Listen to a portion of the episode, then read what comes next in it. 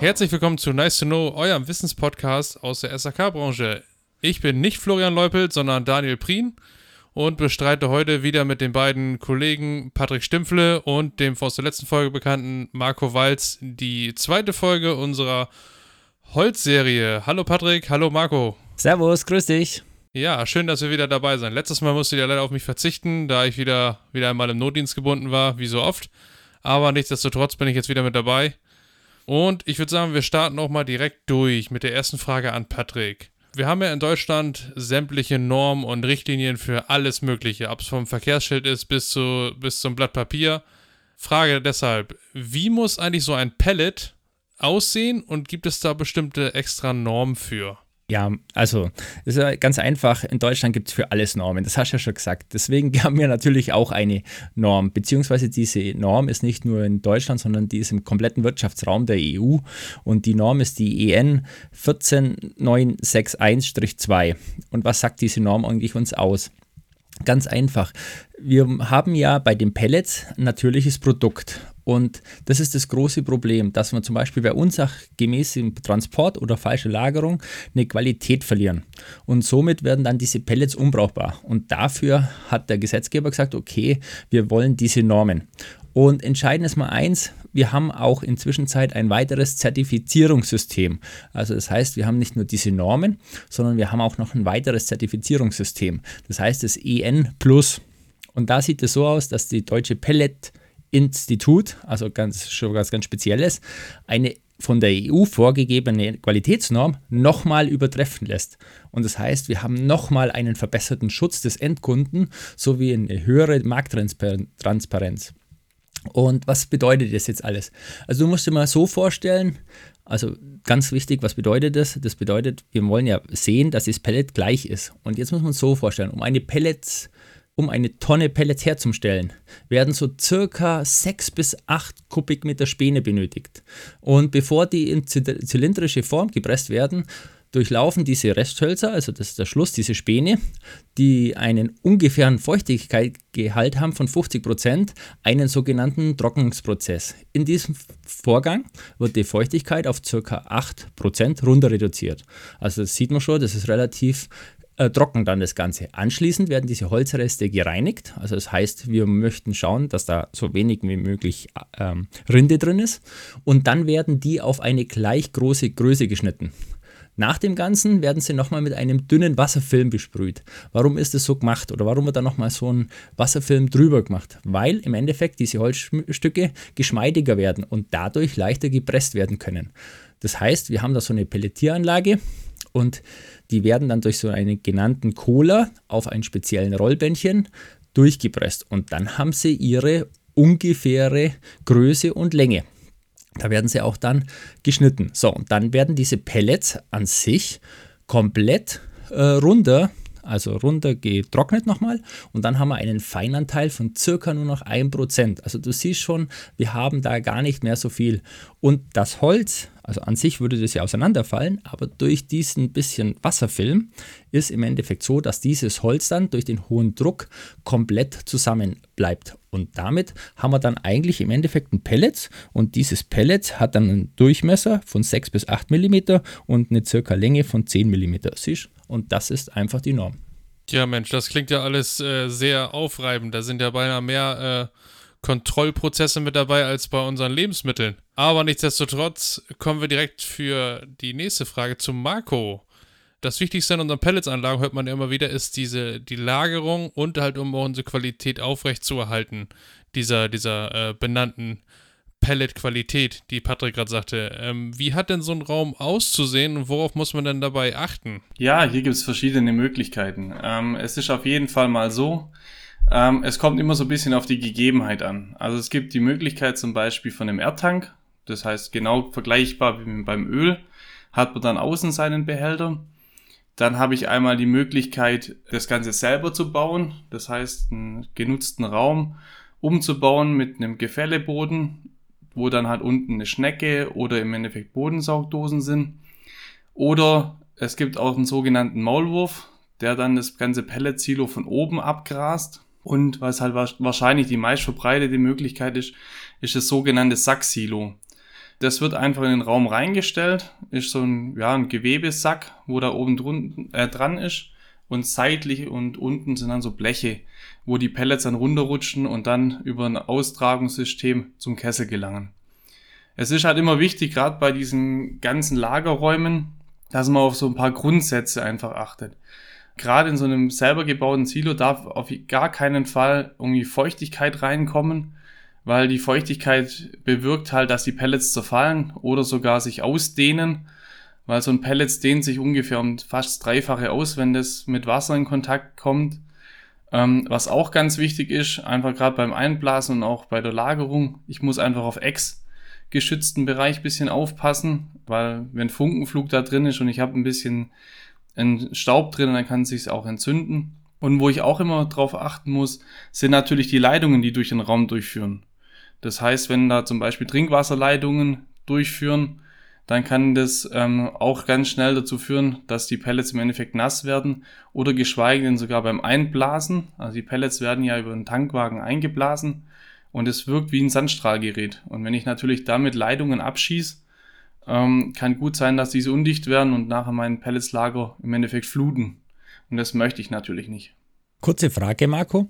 Wenn ich dann so ein Pelletslager habe und die eingeblasen werden, also ich habe ja so gehört, dass ich eine gewisse Größe habe und wenn die da gegen die Wand schießen, zerbrechen die dann nicht oder habt ihr da noch eine andere, ich sage jetzt mal, einen Schutzmechanismus in dem Lagerraum? Also genau, in dem Lagerraum ist so, da sind normalerweise sogenannte Prallschutzmatten. Diese Prallschutzmatten, die dienen dazu, dass die Pellets sanft reinfallen und im Endeffekt nicht kaputt gehen, weil die Pellets sollen nachher nicht, ähm, ja, nicht zerfallen da drin sein, sondern die sollen wirklich so, wie sie vom Tankwagen kommen, in dieser Normgröße auch bleiben. Und deswegen muss ich die Pellets schützen. Bei einem Gewebe, also bei so einem Sacksilo, Gewebetank, da brauche ich das nicht, weil da ist das Gewebe schon dieser Schutz. Es ist einfach, dass die sanft reinfallen und nicht ähm, gegen irgendeinen harten Gegenstand treffen. Ja, das klingt doch schon mal gar nicht mal so unkompliziert, würde ich jetzt mal sagen. Jetzt hast du uns ja ausführlich mal erklärt, wie genau die Lagerung ist und wie die jetzt in unser, unseren äh, Lagerraum oder in unser Sacksilo halt reinkommen. Kannst du uns denn mal ganz kurz erklären, wie so eine Pelletsanlage überhaupt in Betrieb geht und wie so eine Inbetriebnahme vielleicht aussieht, so in groben Zügen? Klar, kann ich gerne, gar kein Problem. Das ist so, also ich kann es jetzt für eine österreichische Firma jetzt gerade beschreiben, aber das ist bei den meisten Herstellern ungefähr das gleiche. Ich sauge normalerweise die Pellets aus dem, aus dem Lagerbehälter raus in meinen Tagesvorratsbehälter rein. In dem Tagesvorratsbehälter sind dann je nach Leistungsgröße des Kessels im Endeffekt zwischen 30 und 60 Kilogramm. Das langt genau ungefähr für einen Tagesbedarf. Und in dem Tagesvorratsbehälter, der dient dazu, dass ich einfach durch das Sauggebläse habe ich ein relativ hohes Geräusch oder Geräuschkulisse. Und dass das natürlich nicht dauerhaft den ganzen Tag ist, äh, versucht man hier ein bisschen die Lautstärke des Pelletskessels zu minimieren und es auf einen kurzen Zeitraum im Endeffekt zu begrenzen. Nach dem Tagesvorratsbehälter geht es dann über ein, ja, so eine sogenannte Rückbrandsicherung.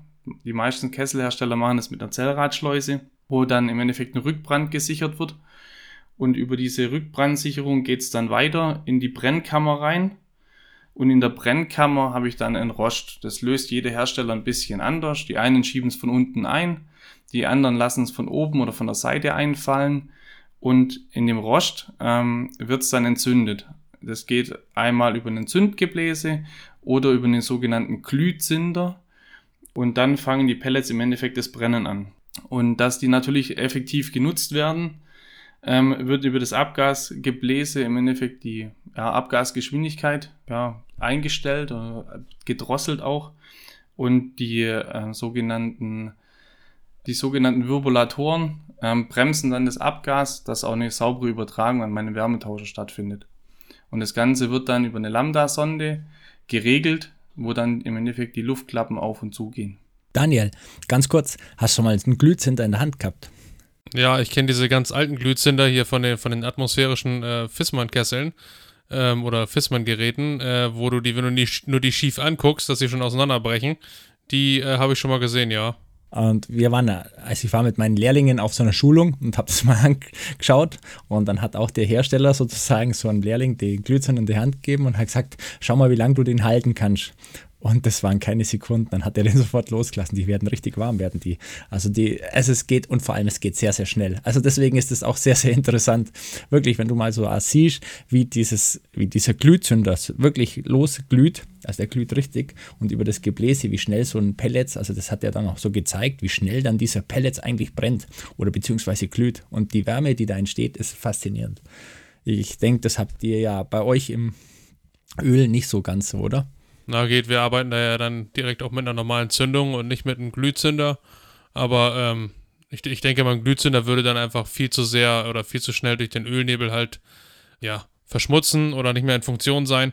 Aber bei Pellets finde ich das halt sehr interessant auch, ähm, dass du halt eine kurze, punktuelle äh, Heißquelle hast und dadurch halt diesen, ja, der ist ja auch ein bisschen porös, würde ich jetzt mal sagen, der Pellet. Und dadurch halt super den entzünden kannst. Und das finde ich halt auch super faszinierend, dass das da eingesetzt wird. Weißt du auch, warum er hauptsächlich und bei den Hochqualitätskesseln eigentlich einen Glühzünder nimmt und kein Glühgebläse oder Zündgebläse? Das wäre jetzt meine Frage gewesen, aber das ist eine gute Frage, ja. Warum macht man das eigentlich? Also, das wäre eh so. Ich habe ja auch gehört, auch zu dem, gehen wir mal dazu noch, dieser, du hast ja gesagt, dieser ähm, Feuerungsmanager oder beziehungsweise dieser Glühföhn sozusagen, das ist ja eigentlich nichts anderes wie ein Heißluftföhn. Ist das korrekt? Oder das ist richtig. Das falsch?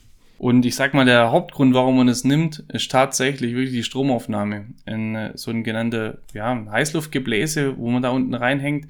Das hat man früher oft eingesetzt, weil die natürlich nicht so problemanfällig sind wie diese Glühzünder. Aber natürlich die Stromaufnahme ist fast doppelt so hoch. Okay. Also das heißt, da ist es eigentlich rein nur wegen der Stromaufnahme. Komplett. Genau, weil die, die ganzen Kessel ja immer effizienter werden sollen. Und da spielt natürlich die Stromaufnahme einen riesen, also riesen Kostenpunkt auch übers Jahr gesehen. Okay. Und wenn ihr da am Anfang, also das ist meine Frage nur, weil wir, wir sprechen ja gerade von das erste Mal entzünden sozusagen, muss da am Anfang auch ein Pellet schon da sein oder braucht der erst, schiebt der erst nach? Also muss man da beim Inbetriebnahme sozusagen eine Handvoll Pellets reinschmeißen oder schiebt der komplett automatisch nach? Der schiebt automatisch nach. Also es ist so, ähm, klar, er brennt natürlich erst, wenn Pellets drin liegen, aber im Endeffekt, bis die ganzen Schnecken sich gefüllt haben, das dauert einfach kurz eine Weile. Aber dann ähm, fängt er normalerweise ganz normal selber das Brennen an und man braucht eigentlich nichts mehr machen. Und dann durch die Pelletsmenge versucht dann der Kessel natürlich die Leistung halt zu modulieren. Das heißt, am Anfang nur ein bisschen weniger Pellets drin und wenn er dann in seine Volllastbetrieb geht, dann ähm, steigt auch die Pelletsmenge natürlich drin. Tja, das ist doch sehr interessant. Aber ich wusste es auch nicht. Ich habe mich da ehrlich gesagt noch nie so wirklich äh, doll mit äh, im Thema beschäftigt mit Pellets, aber deshalb haben wir ja einen Fachmann wie dich dabei. Aber jetzt mal eine Frage an Patrick. Wir haben ja jetzt so den ganzen Weg der von der Lagerung bis zur Verbrennung des Pellets und äh, man kennt es so von, von Ölanlagen und so, ne, man muss dann, oder Allgemeinheizungsanlagen muss ja ab und zu mal warten und mal nachgucken und ich kenne es halt von Öl das Öl ja doch ein bisschen aufwendiger ist. Ne? Du kannst nochmal den Tankraum inspizieren und dies und, und die Düse und den Filter. Deshalb meine Frage jetzt an dich. Die Wartung von so, einer, von so einem Pelletskessel oder von so einer Pelletanlage soll ja sehr, sehr aufwendig sein und äh, intensiv. Kannst du uns da mal ein bisschen was zu erzählen? Ja, also der Marco hat uns schon ein bisschen erklärt, wie jetzt das verbrennt und deswegen haben wir da wirklich, wie du sagst, intensive Wartung. Was, aber was ist, heißt eine intensive Wartung? Das ist natürlich immer schwierig. Man muss es mal so sehen. Grundsätzlich mal haben wir natürlich bei dem Pelletskessel, wie der Marco schon gesagt hat, die Pellets werden ja verglüht sozusagen, haben wir da Ascherückstände. Diese Ascherückstände sind natürlich nicht sehr viel, aber sie sind auf jeden Fall da. Und da kommt jetzt auch wieder auf den jeweiligen Hersteller an, werden die zur Seite weggeschoben oder nach unten weggeschoben oder zur Seite halt einfach mit so einem separaten Förderschnecke weggebracht. So, und da haben wir dann meistens dran so einen Aschebehälter und dieser Aschebehälter wird irgendwann voll. Das bedeutet, je nachdem wie schnell, und das kann man auch jetzt nicht sagen, dass der monatlich, jährlich oder wie auch immer voll wird, das kann auch wöchentlich passieren. Entscheidend ist das, dann muss man den überprüfen und deswegen sollten wir so eigentlich jetzt mal, sage ich mal so, von der Wartung oder von der regelmäßigen Arbeit, was der Kunde machen muss, sozusagen eigentlich einmal wöchentlich mindestens überprüfen und im Winter eher sogar öfters. Weil wenn diese Aschebox nämlich voll ist, schiebt die raus und macht dann automatisch eine Störung, beziehungsweise schaltet dann den also meistens zumindest einen Kontakt ab und dann geht die Anlage auf Störung und geht nicht mehr weiter. Deswegen sollten wir es auf jeden Fall gucken. Wie sieht es für uns aus als Fachmann? Wir selber sollten natürlich auf jeden Fall ähnlich wie du bei dem Öl, hast ja auch gesagt, da muss auch alles gemacht werden, hier natürlich auch eine jährliche Wartung machen. Ähm, Im Endeffekt, wie sieht es da aus? Was müssen wir kontrollieren? Wir müssen auf jeden Fall kontrollieren mal die gesetzliche Grenzwerte von so einer Pelletsanlage, also von der Verbrennung. Du hast ja schon gesagt, wir haben da eine Lambda-Sonde. Die Lambda-Sonde ist ähnlich, also die meisten von uns kennen das ja vom Auto. Die Lambda-Sonde muss überprüft und gereinigt werden, dass die auch wirklich richtig funktioniert. Auch der Schornstein muss wirklich überprüft werden. Also das heißt auch der Abgas, also die Abgasanlage selber muss komplett überprüft werden, die muss gereinigt werden. Also das heißt, wir haben auch sehr hier viel und jetzt kommen wir an den großen Punkt, an den negativen Punkt, aber da werde ich Marco nochmal nachher fragen, Feinstaub. Und da haben wir ein Riesenproblem, dass wir im Endeffekt sehr viel Feinstaub haben. Das heißt, das müssen wir überprüfen. So, jetzt sind wir aber in der Anlage selber. Also innen drin muss man sie natürlich genauso reinigen. Daniel, kannst du dir vorstellen, wie beim Ölbrenner. Das heißt, ganz normal, du musst innen drin mit einer Bürste das durchreinigen und kannst es raussaugen. Was wir hier aber haben, das hat der Marco auch schon gesagt, hinten dran haben wir Wirbelatoren und das heißt, hinten in der Abgasanlage nochmal haben wir sogar eine Wirbelatoren, das sind also, stell dir vor, das sind wie so Federn und die solltest du, kommt auch wieder auf den Hersteller drauf an, mindestens einmal monatlich ähm, in Bewegung setzen. Die meisten Hersteller haben das sogar automatisch. Das heißt, es wird dann automatisch auch abgesondert und dann werden die so hochzogen, stell dir vor wie so Feder und dann leiten die los und dann knallen die einmal durch und dann schütteln die sozusagen diesen ganzen Feinstaub raus. Also das heißt, wir haben da schon sehr viel zu machen. Und weiter, natürlich ist auch klar, wir haben natürlich jetzt nicht nur die Anlage selber, sondern wir müssen auch diesen Tagesbehälter überprüfen. Das heißt, in dem Tagesbehälter darf niemals irgendwelche Staubanteile drin sein. Das heißt, der muss eigentlich immer voll mit guten Pellets sein. Also im den äh, Lagerräumen kannst du gern mal ein bisschen Staub haben. Das ist kein Thema. Also wie gesagt, da, weil da lagert sich der Staub ab und der Lagerraum, Marco, du müsst mir jetzt helfen, ganz kurz, aber der Lagerraum sollte alle fünf Jahre mal einmal überprüft werden. Ist das korrekt? Ja, es kommt ein bisschen drauf an, was ich von Lagerraum habe und auch was für eine Pelletsqualität ich in den Tank rein ähm, pumpen lasse. Ähm, ich sag mal so, bei den meisten Anlagen habe ich fast gar keinen Staub mehr drinne Gerade wenn ich jetzt zum Beispiel eine Anlage habe, die die Pellets aus dem Tank mit einem Sauggebläse rauszieht, da sind die Pellet-Silos eigentlich nahezu leer. Es fängt meistens erst dann an, wenn es selber gebaute Silos sind und doch irgendwo ein bisschen leichte Feuchtigkeit drin ist oder ich schon eine relativ schlechte Pelletsqualität bekommen habe. Ähm, dann kann schon sein, dass ein bisschen Segmehl drin ist aber dass man das jetzt speziell entlernen muss, das ist eher dann in, bei den Großanlagen, wo dann wirklich an Masse ähm, durchgeht. Oder auch wenn man einen nicht ganz so effizienten Kessel hat oder nicht so guten Kessel hat, dann ist der Staubanteil manchmal auch ein bisschen problembehafteter. Das heißt, wenn ich ein bisschen, ja, manchen Kessel macht der Staub ein bisschen mehr aus und manchen macht er ein bisschen weniger aus. Das kommt ein bisschen auf der Hersteller an. Genau, und da kommen wir jetzt auch schon das ganze Thema, das hast du schon gesagt, der Staub. Deswegen ist eine Aktion, was man auch immer überprüfen muss, ist sozusagen im Endeffekt mal die Erde. Also das heißt, diese Schutzleiter, also die Saugansaugung, was wir da haben, die ist ja komplett an sich mit einem Kabel, Kupferkabel umwandelt, dass wir hier sozusagen keine statische Aufladung haben. Das heißt, das ist ganz, ganz wichtig. Das hast ja der Marco schon vorhin gesagt. Das geht um diese Explosionsgefahr und mit dem Staub. Das heißt, die statische Aufladung. Das heißt, die Abführung von dem Strom muss wirklich gewährleistet und das soll auch auf jeden Fall überprüft werden, was wirklich viele vergessen und da habe ich schon einige gesehen, wo so Kabel einfach rumgelegen sind. Genau. Jetzt noch eine Frage und das wäre das allerletzte, bevor ich mich dann wirklich auch schon habe. Wie sieht es eigentlich mit dem Feinstaub aus, Marco? Weil ich habe jetzt gehört, so die Pellets haben ja doch sehr Probleme oder massiv Probleme mit dem Feinstaub. Und ich habe da sowas lauten hören, dass ab 2025 mit dem Feinstaub eine, ja, ich sage mal, eine neue Norm rauskommt. Also ich sag's mal so, in vielen Regionen haben wir das schon, also gerade zum Beispiel in der Stuttgarter Region, da wird es schon großteils vorgeschrieben, dass man einen sogenannten Feinstaubfilter reinmachen sollte. Aber die Pelletskessel, die sind so gut gerade aktuell, die, wo, also die, wo jetzt auf dem Markt sind, wo, wo ich jetzt so kenne, klar, bei älteren Modellen gibt's da immer ein bisschen die Probleme, weil die haben wirklich noch einen Feinstaub. Aber gerade wenn der Pelletskessel über eine Lambda-Sonde geregelt wird und wirklich auch eine saubere Verbrennung hat, dann haben wir eigentlich normalerweise mit den Grenzwerten fast gar keine Probleme, die aktuell draußen sind. Ja, das soll doch auch schon wieder das Ende leider gewesen sein von unserer zweiten Folge der Holzreihe. Das war wieder natürlich sehr informativ hier mit meinen beiden Wissensexperten und Kollegen. Hiermit kommen wir auch leider dann zum Ende schon. Und äh, ja, Patrick, wolltest du noch was sagen? Na klar, nachdem du jetzt heute das erste Mal auch so als Fragensteller warst, muss ich dir schon mal ein großes Lob sagen. Das war sehr gut. Also du könntest auch weiter als Fragensteller für uns auftauchen, falls der Florian mal keine Zeit hat.